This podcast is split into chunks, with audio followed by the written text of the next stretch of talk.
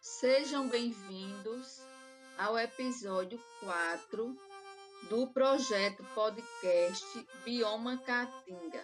O episódio 4 é intitulado Conservação e Manejo Sustentável da Caatinga. Meu nome é Vênia e sou professora do programa de pós-graduação em Ciências Agrárias, Agroecologia do Centro de Ciências Humanas, Sociais e Agrárias e atualmente estou como docente da disciplina Ecofisiologia Vegetal em Agroecossistemas. Esse podcast é um projeto da disciplina de Ecofisiologia Vegetal em Agroecossistemas abordaremos aqui aspectos sobre o bioma caatinga. E hoje, eu e professor Alex da Silva Barbosa, nosso convidado, professor do PPGCAG, abordaremos neste episódio a conservação e manejo sustentável da caatinga. É com muita satisfação que agradeço ao professor Alex Barbosa pela colaboração a este projeto podcast Bioma Caatinga. Muito obrigado, professora Vênia. É uma satisfação estar aqui falando um pouco sobre esse grande bioma brasileiro com Vossa Senhoria e participando juntamente também dessa atividade da disciplina de Ecofisiologia Vegetal em Agroecossistemas. É um prazer e uma satisfação estar aqui com vocês. O prazer é nosso, professor Alex. E já que vamos falar neste episódio da conservação e manejo sustentável da caatinga, professor Alex, o que é manejo sustentável na caatinga?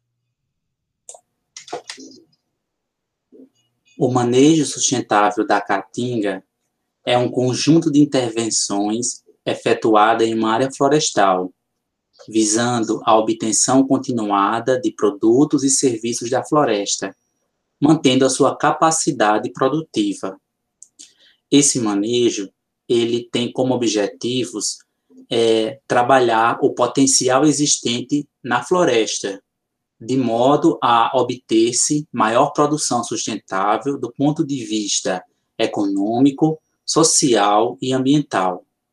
É fundamental, então, definir claramente os objetivos de um manejo, que podem ser a produção de bens, no caso, os madeireiros, temos a lenha, as estacas, a madeira para a serraria, dentre outros.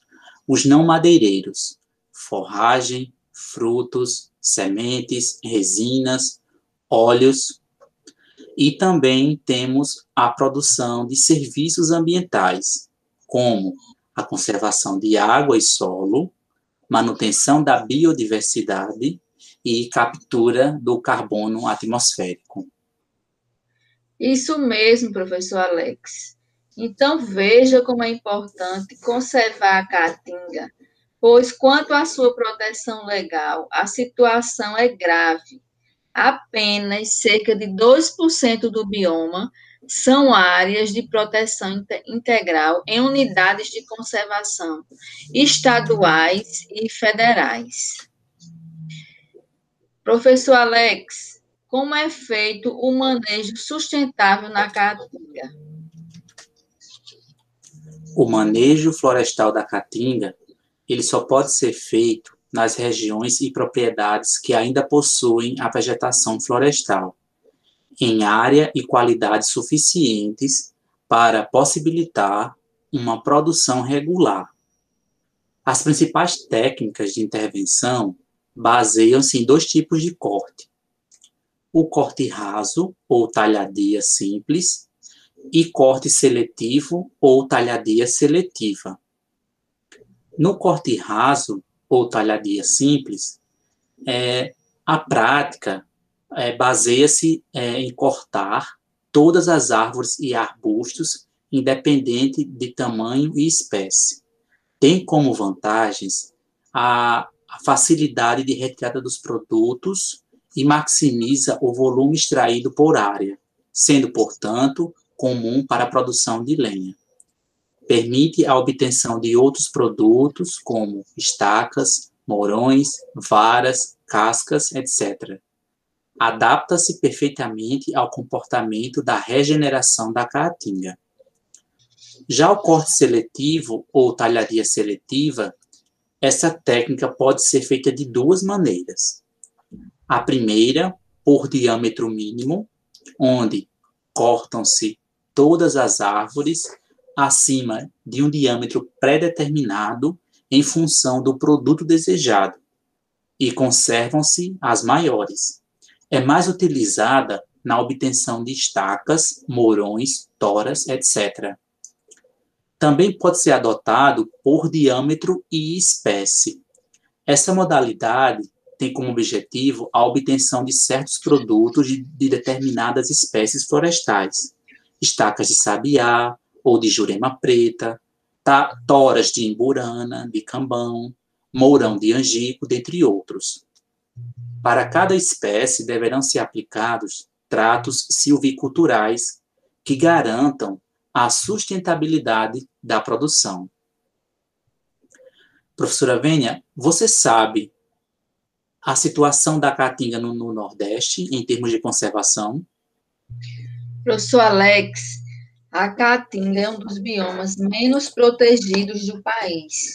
Um mapeamento recente publicado no Atlas das Caatingas constatou que a degradação desse ecossistema tem ocorrido a passos largos, mesmo no interior das unidades de conservação de proteção integral. De uma maneira geral, a preocupação com a extinção das espécies nativas está na ordem do dia em todos os biomas brasileiros, e as políticas de conservação ambiental estão cada vez mais frágeis na sociedade brasileira. Então, professor Alex, é, quais os tratos silviculturais mais usados no manejo sustentável da caatinga?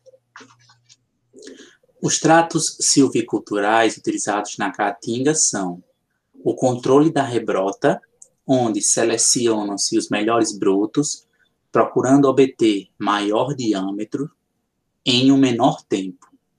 Esse trato justifica-se apenas para espécies ou produtos de alto valor, como estacas e toras. Controle de espécies consiste no corte de espécies não desejadas e é aplicado em sistemas silvipastoris para reduzir a concorrência com as espécies forrageiras. Temos também o rebaixamento, que consiste no corte de árvores e arbustos de altura de 30 a 40 centímetros do solo, para manter as copas ao alcance dos animais, principalmente os caprinos. Ainda temos o raleamento, que consiste no controle da densidade das espécies lenhosas, especialmente as não forrageiras, reduzindo o sombreamento e criando condições para o crescimento do extrato herbáceo, mais adequado à criação de ovinos e bovinos. Temos ainda o rebaixamento com raleamento, a aplicação das duas técnicas anteriores ao mesmo tempo, deixando em pé árvores de maior valor madeireiro ou forrageiro, não podendo exceder 30% da cobertura. Temos ainda o enriquecimento. Após o raleamento da vegetação, faz-se uma semeadura com espécies forrageiras herbáceas para o aumento da produção e qualidade da forragem. Muito importante, professor Alex, o manejo sustentável na caatinga para garantir seus recursos naturais para presente e futuras gerações. Exatamente. Professora Vênia, o que são recursos naturais e quais são os recursos naturais da Caatinga? Professor Alex, os recursos naturais, de acordo com o Dicionário de Ecologia e Ciências Ambientais, é qualquer material fornecido por um ambiente que é utilizado pelos homens, como os combustíveis, é, madeira, carvão, recursos minerais ou madeira de corte. Por ser um dos ecossistemas menos estudados, a biodiversidade da Caatinga tem sido subestimada, acreditando-se que 40% desse bioma ainda não tenha sido amostrado.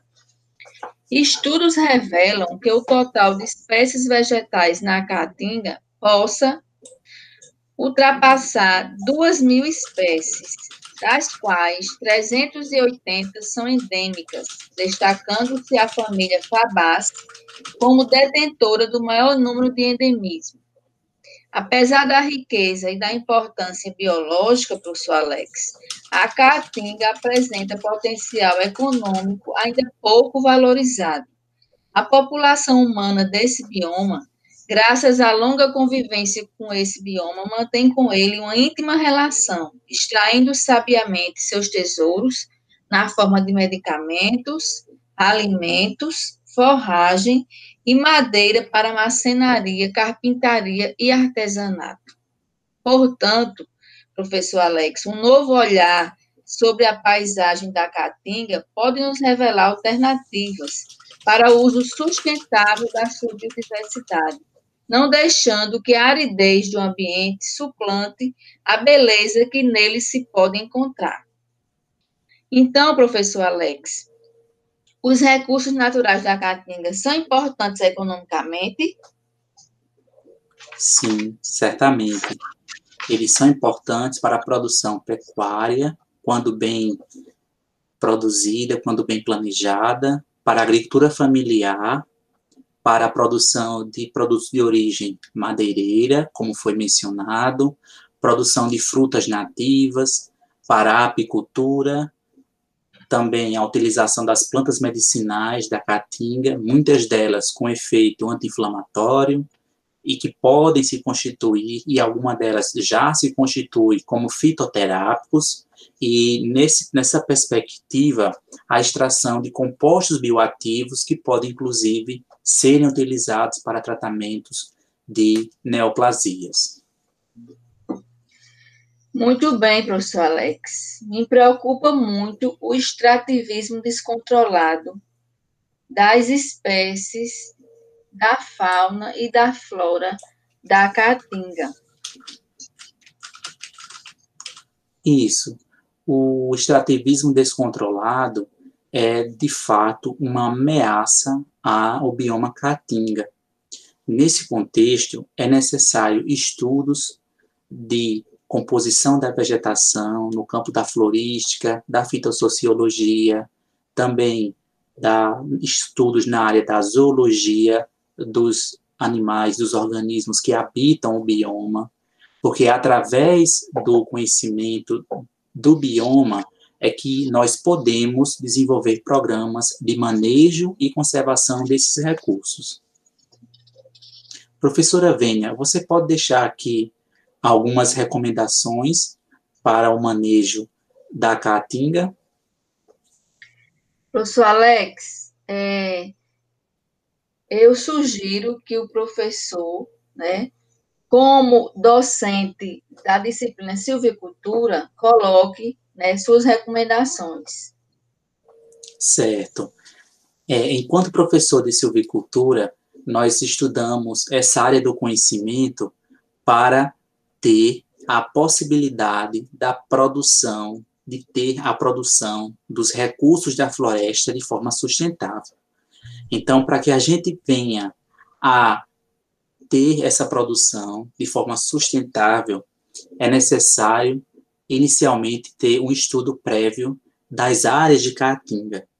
Nós temos o bioma, o bioma tem vários recortes temos vários tipos de caatinga, várias situações de manejo e de conservação.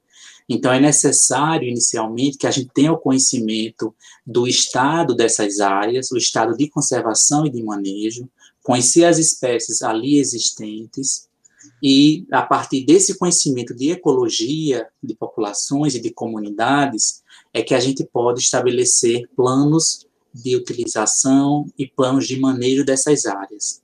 Então, minha grande recomendação, é a recomendação bem geral, é que para a gente conservar e manejar, é preciso conhecer as áreas.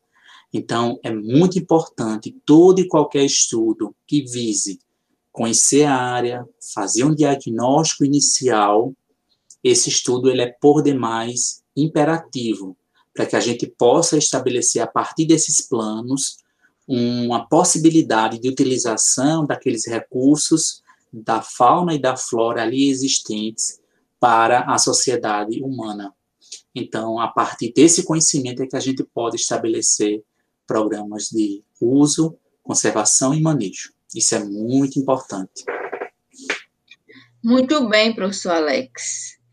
Então, veja como é urgente e necessário né, estudar, conservar, preservar a caatinga, né, e como é importante as instituições de ensino, né, no caso, como é importante um programa de pós-graduação que trabalhe né, em linhas né, de pesquisa, que estudem esse bioma caatinga. Então, nós temos aqui no PPGCAG, nós temos é, trabalhos, né, dissertações desenvolvidas com bioma caatinga, em várias áreas né, de manejo, como o professor Alex citou, e também com biologia reprodutiva de espécies de acatinga, como as cactáceas.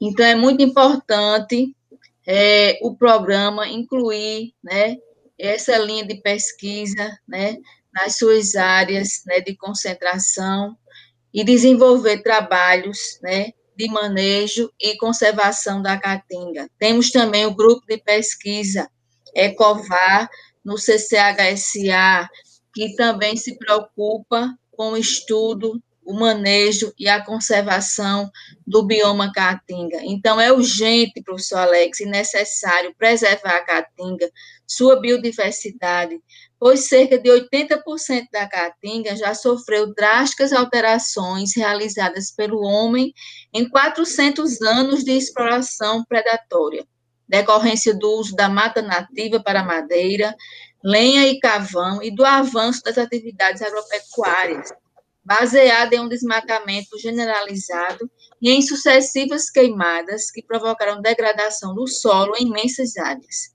gerando em diversos locais um processo de desertificação provavelmente irreversível.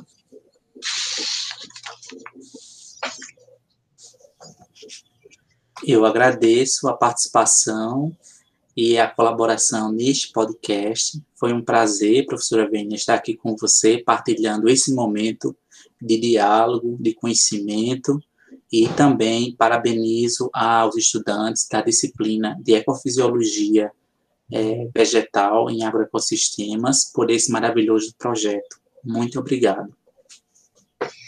Obrigado, professor Alex, pela sua participação neste podcast projeto da disciplina Ecofisiologia Vegetal em Agroecossistemas. Professor Alex foi o nosso convidado nesse podcast Bioma Caatinga. Então, esse foi o episódio 4, Conservação e Manejo Sustentável da Caatinga. Convido todos vocês a acompanharem, né, os, de, os demais episódios né, do projeto podcast Bioma Caatinga. E até o próximo episódio.